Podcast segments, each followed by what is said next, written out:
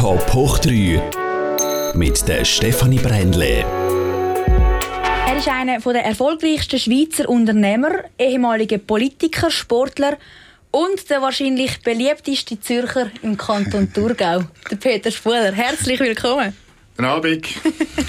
Schön, bist du da. Eben, ich glaube, ich bin jetzt ein bisschen frech, wenn ich das sage, aber ich lehne mich aus dem Fenster.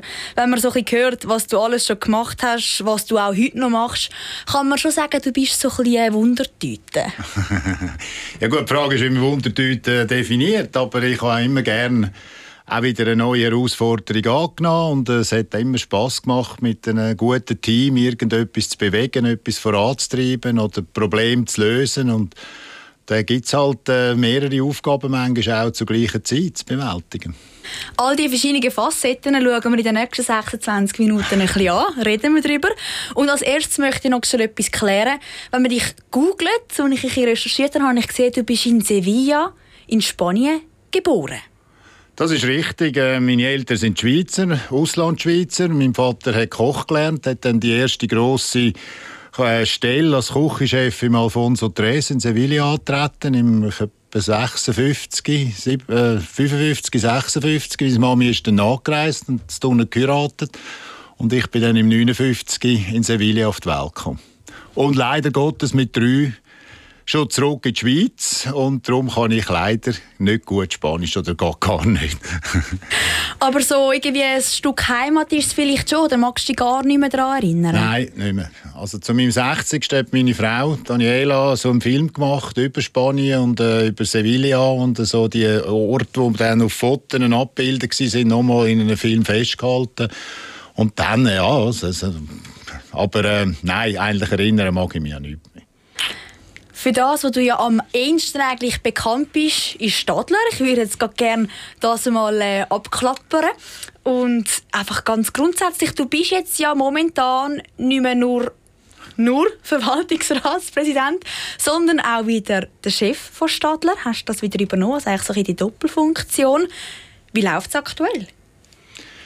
Ja gut, äh, es ist natürlich eine Herausforderung, die Pandemie. Also das ist, tut jetzt allen irgendwie auf eine, wie sagt man, auf Ziel schlagen. Und wir sind mehr oder weniger durch die Pandemie-Diskussion und äh, die Herausforderung durchgekommen. Aber wir haben natürlich schon unsere Probleme. Und äh, vor allem auch mit Lieferanten. Entweder haben sie äh, in gewissen Ländern die Werke schliessen müssen wegen der Regierung oder äh, sie sind Konkurs gegangen, können nicht mehr liefern und wir haben eine Zeit lang bis 100 äh, Züge irgendwo stehen gehabt, wo irgendein Teil fehlt oder äh, wo man nicht kann abnehmen kann.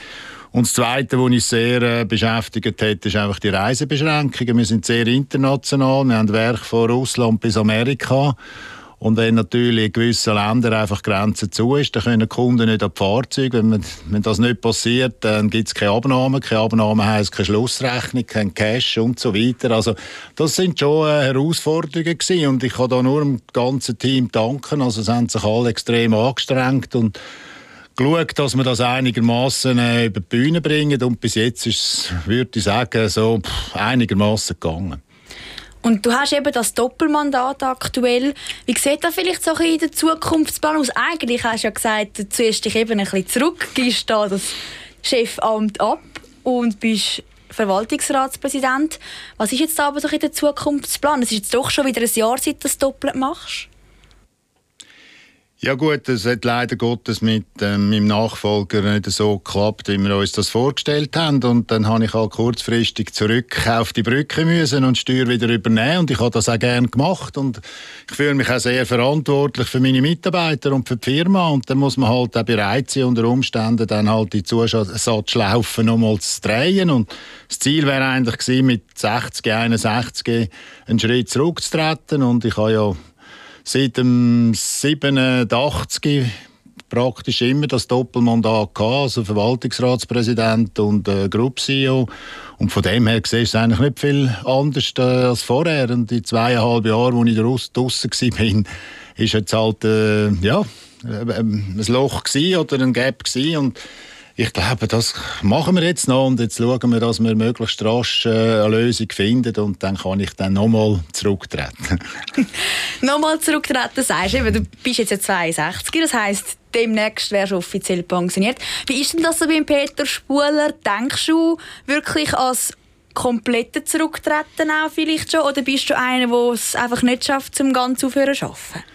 Nein, also ich kann mir nicht vorstellen, aufhören zu arbeiten. Also ich, ich sage, ich habe äh, andere Beteiligungen an Firmen wie Rieter, Autoneum, Abby Schmidt. Wir haben dort einige Herausforderungen. Ich bin auch meistens in diesen Verwaltungsräten und äh, gebe dort Vollgas. Und von dem her gesehen, sehe ich nicht, dass ich äh, von heute auf morgen jetzt einfach äh, auf Null runterfahre. Und ich glaube auch die Erfahrung, die ich in den letzten 34 Jahren jetzt äh, als Unternehmer und als äh, Investor und Verwaltungsrat können ähm, mir aneignen, das auch weitergeben an, die nächste Generation und äh, schauen, dass wir weiterhin äh, junge Talente können fördern, dass wir auch zukünftig Unternehmen, das Unternehmertum äh, können halten in der Schweiz und von dem her gesehen denke ich sicher mal bis 70 wird ich weiterhin so auf Mandatsbasis irgendetwas machen. Also Aufhören, nein.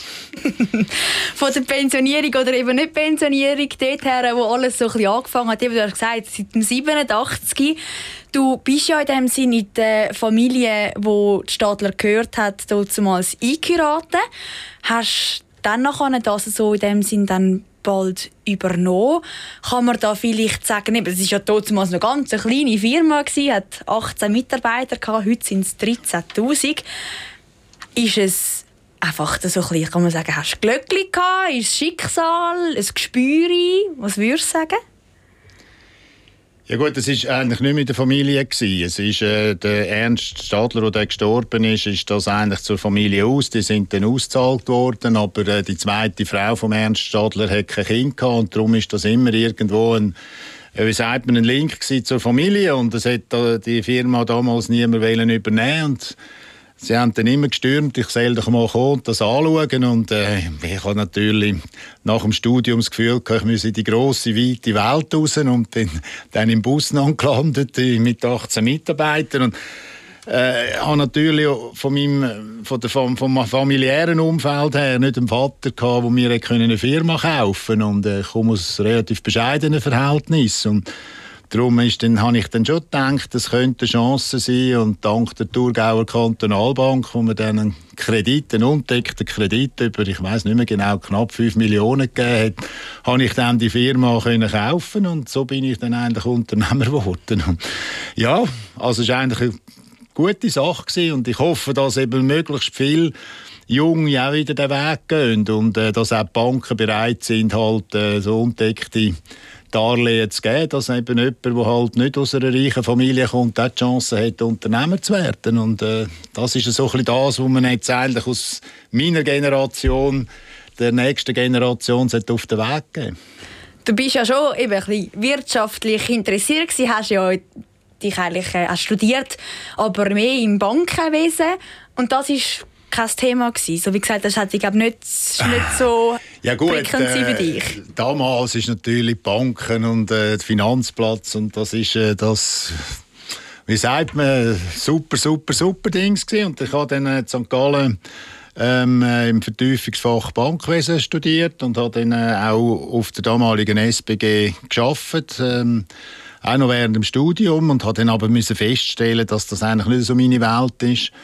Nicht, weil ich etwas gegen Banken oder gegen den Finanzplatz habe, im Gegenteil, aber es ist mir einfach zu abstrakt gewesen. Ich habe gerne halt eine Maschine, irgendein Produkt, das nachhaltig ist, wo langfristig, äh, wo man kann sehen, wo man kann anlangen, wo man kann vielleicht sogar jetzt in meinem Fall damit umfahren.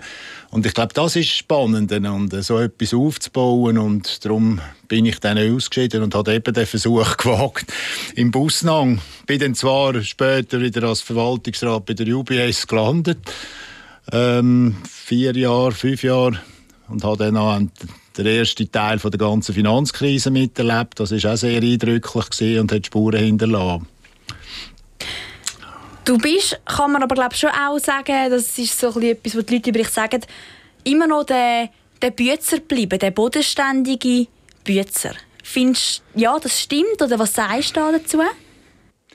Ja, also ich glaube, ich bin immer noch so, wie ich damals war. Also ich, äh, oder ich hoffe es zumindest. Das müssen die anderen beurteilen. Die Bodenhaftung nicht verloren. Also ich glaube, es ist auch wichtig, äh, ich höre auch das, das Wort Bützer nicht gerne. Also ich finde, das ist so ein bisschen fast abwertend. Also wir sind Mitarbeiter, wir sind ein Team.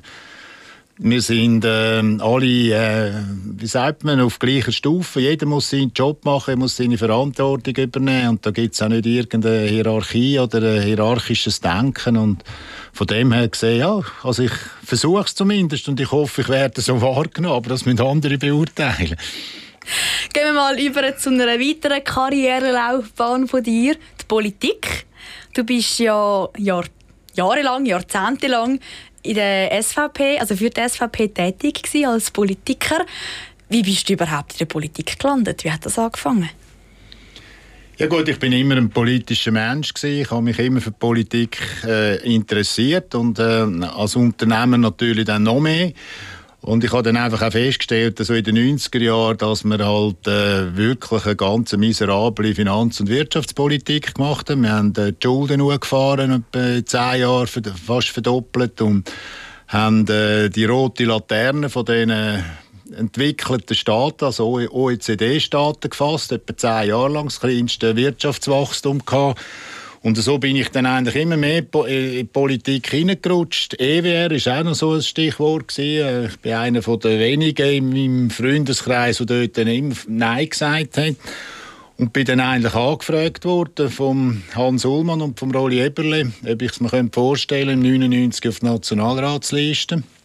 Und ich habe mir dann das überlegt und ja gesagt und bin im ersten Anlauf eigentlich als Quereinsteiger gewählt worden mit dem besten Resultat, das es jemals geht im Thurgau. Und so hat es dann angefangen und ich habe es sehr genossen und äh, es hat wirklich Spaß gemacht. Ich bin dann nach 13 Jahren zurückgetreten und zwar weil wir im November äh, 11 haben wir die erste grosse Währungsverwerfung gehabt, wo der Franken von etwa 1,55, 1,60 auf 1 Franken, 1 Euro runtergefallen ist. Die Nationalbank hat ja dann dort die Untergrenze bei 1,20 äh, gezogen.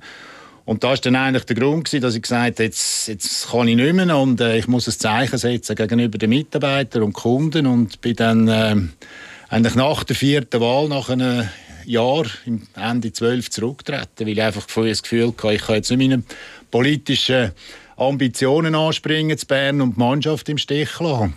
Ja, es war äh, schade. Wir sind dann relativ gut durch die Krise durchgekommen, eigentlich überraschend gut. Und ich hätte ja dann auch noch mal die Chance gehabt, vielleicht als Ständerat zurückzugehen, aber ich glaube, es ist jetzt gut gewesen. Und die 13 Jahre haben Spass gemacht und äh, ich habe es sehr genossen und viel gelernt und viel gesehen und von dem her gesehen, schöne Zeit gewesen.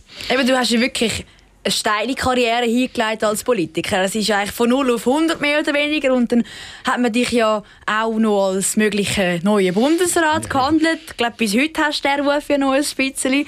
Wenn du sagst, es ist eine schöne Zeit, es ist gut, es ist vorbei, ist es wirklich vorbei oder ist da gleich noch so etwas, was dich vielleicht ein bisschen kitzelt? Nein, es hat mich natürlich immer geehrt, dass bei jeder Vakanz bin ich wieder irgendwo genannt worden als möglicher Bundesratskandidat, obwohl ich das nie wählen und nie angestrebt habe, weil ich glaube, ich bin Unternehmer und das, das, äh, ich habe Unternehmerblut und in einem Gremium mit äh, sechs anderen zu sein, wo man dann Mehrheitsentscheid nach außen muss vertreten, wo man dann halt vielleicht nicht dahinter stehen kann. Ich glaube, das ist nicht, äh, das ist nicht meine Welt. Und äh, Nationalrat war super gewesen. Auch dort findet der politische Infight statt und die Debatten und so. Das hat wirklich Spaß gemacht. Und ich habe das große Glück dass ich 13 Jahre lang ich war in der Wirtschaftskommission. Also ich bin von Anfang an dort reingekommen, bin dann noch Sprecher gewesen und am Schluss noch Vize-Fraktionschef. Und ja, gute Zeit gewesen. Und ja, also ist vorbei. Zum Frage noch definitiv beantwortet. Wie ist denn auch vielleicht, es ist jetzt doch dann schon bald zehn Jahre her, in dem Sinne, seit du dort zurückgetreten bist, Politik heute. Findest du überhaupt noch sagt dir zu oder viele sagen ja auch mittlerweile Politik ist nicht mehr, also hat sich stark verändert in der Schweiz, haben Mühe damit. Wie siehst du das? Ja, das höre ich auch. Also ich glaube auch, es ist verbissener geworden. Es ist noch mehr äh, nur Parteipolitik. Ich meine, wir sind ja gewählt vom Volk, um eigentlich das Land voranzubringen und für das Beste rauszuholen äh, fürs Land, für die Bevölkerung. Und es ist natürlich schon zu meiner Zeit äh, ist Parteipolitik immer wichtiger geworden, statt dass man Lösungen fürs Land gesucht hat. Das gehört dazu. Das muss man auch akzeptieren können. Und vor den Wahlen erst recht. Dann geht es halt einmal bum, bum, bum. Aber wenn es dann nur noch Bum, Bum, Bum ist, dann ist es einfach schade. Und ich glaube, da tut man sich schon ein bisschen in die falsche Richtung äh, ent entwickeln. Und ich glaube, wir sollten wieder auf den Punkt zurückkommen, wo man halt bei allem Parteigeblänkel und äh, Wahlerfolg, wo man anstrebt, eben auch das Wohl des Landes nicht zum Auge äh, dürfen, äh, aus verlieren. Entschuldigung. Wir machen nochmal einen Schritt in die nächste Karrierelaufbahn, die du hast. Sportler. Ach, ich habe ja ehrlich gesagt äh, das nicht gewusst, dass das bei dir, äh, also dass du wirklich mal so als junger Mann so wirklich eine Sportlerkarriere gehabt hast. Sieht man es nicht mehr. das wollte ich nicht sagen. Ja, also ich, meine, ich bin ein äh, durchschnittlicher Hockeyspieler und ich weiss, der, der, der Öl Vogi, der Altbundesrat, hat einmal gesagt, je älter das man wird, desto besser ist man gewesen. Also wenn ich zehn Jahre da komme, bin ich vielleicht Nationalspieler gewesen.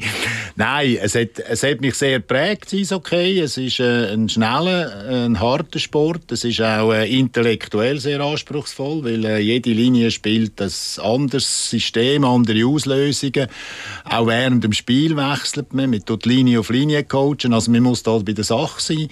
Und ähm, auch der, der Teamgedanke, der mich sicher prägt hat, auch als Unternehmer, äh, nur miteinander kann man Erfolg haben und äh, eine Einzelmaske fällt halt ab. Das ist sicher prägend sein. Und das andere, was mich prägt hat, ist sicher äh, das Militär gewesen. Hört man heute auch nicht mehr gern. Schade.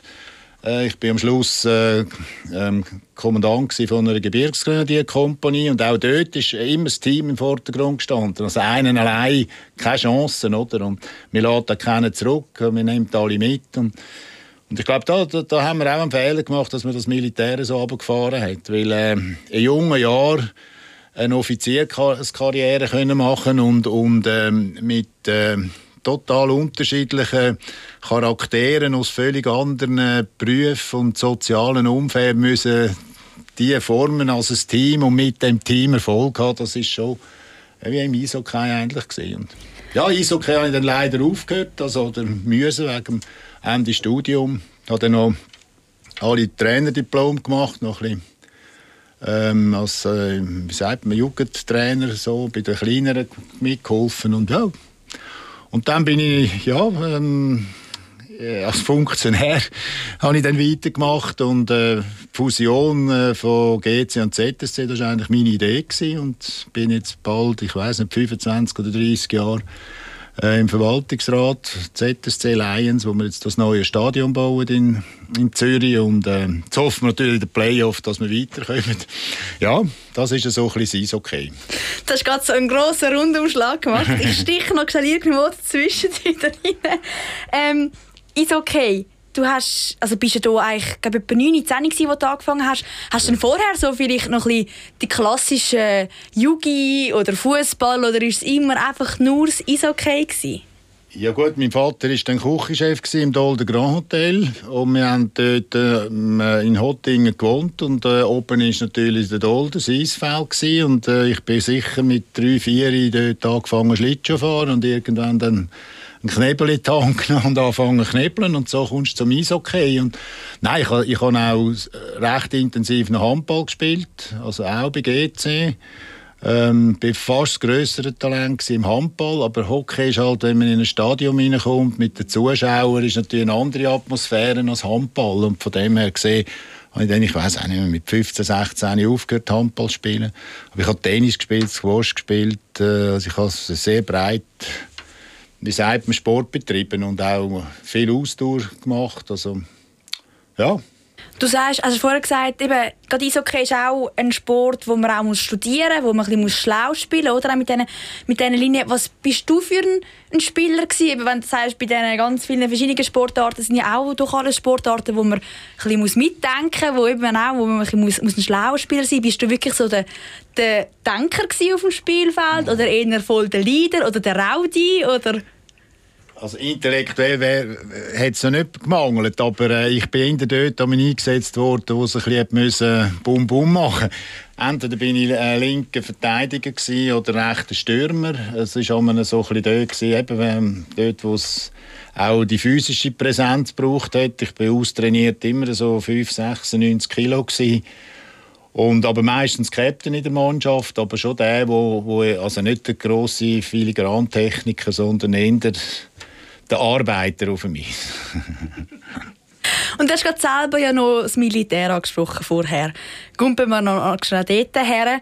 Ich habe gelesen, eben, du hast dort auch eine Karriere hergelegt, dass es noch eine witzige Geschichte gibt, wo du mal äh, deine Gruppe noch immer hergeführt hast auf einem Marsch und dann sind wir in die komplett falsche Richtung gelaufen. Wie ist das genau Ja, ich bin ja als Stadtzürcher von der Gebgren Kompanie 37 bis 36 zu den Bündner umgeteilt worden und habe dann die Oberländer gekriegt, den Oberländerzug.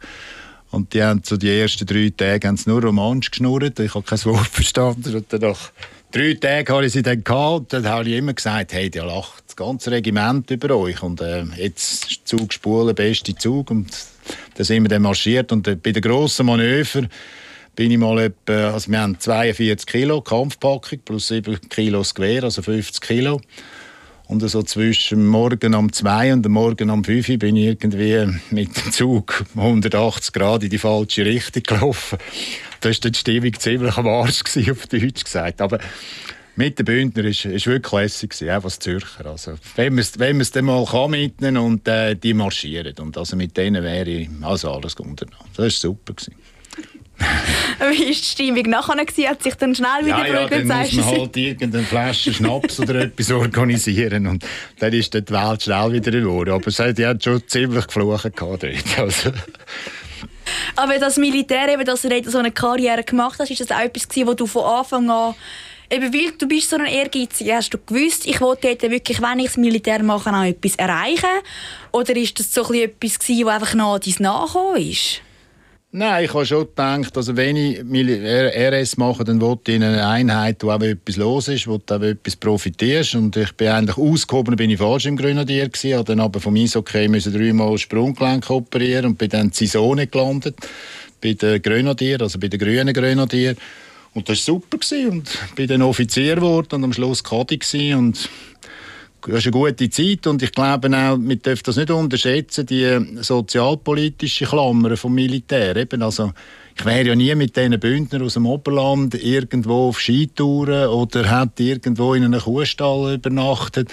Und das darf man nicht äh, unterschätzen. Oder auch der Zusammenhalt vom Land ist, ist halt schon auch das Militär ein wichtiger Faktor gewesen. Neben dem, dass man in jungen Jahren einfach gelernt hat, wie kommt man als, ähm, als Führer rüber und äh, was mag es leiden und so weiter. Eben nicht in die falsche Richtung laufen. Das war auch eine Lehre. Die Zeit rennt uns ein bisschen davon. Ich möchte darum noch ganz kurz ein bisschen Richtung Karriere, Familie gehen.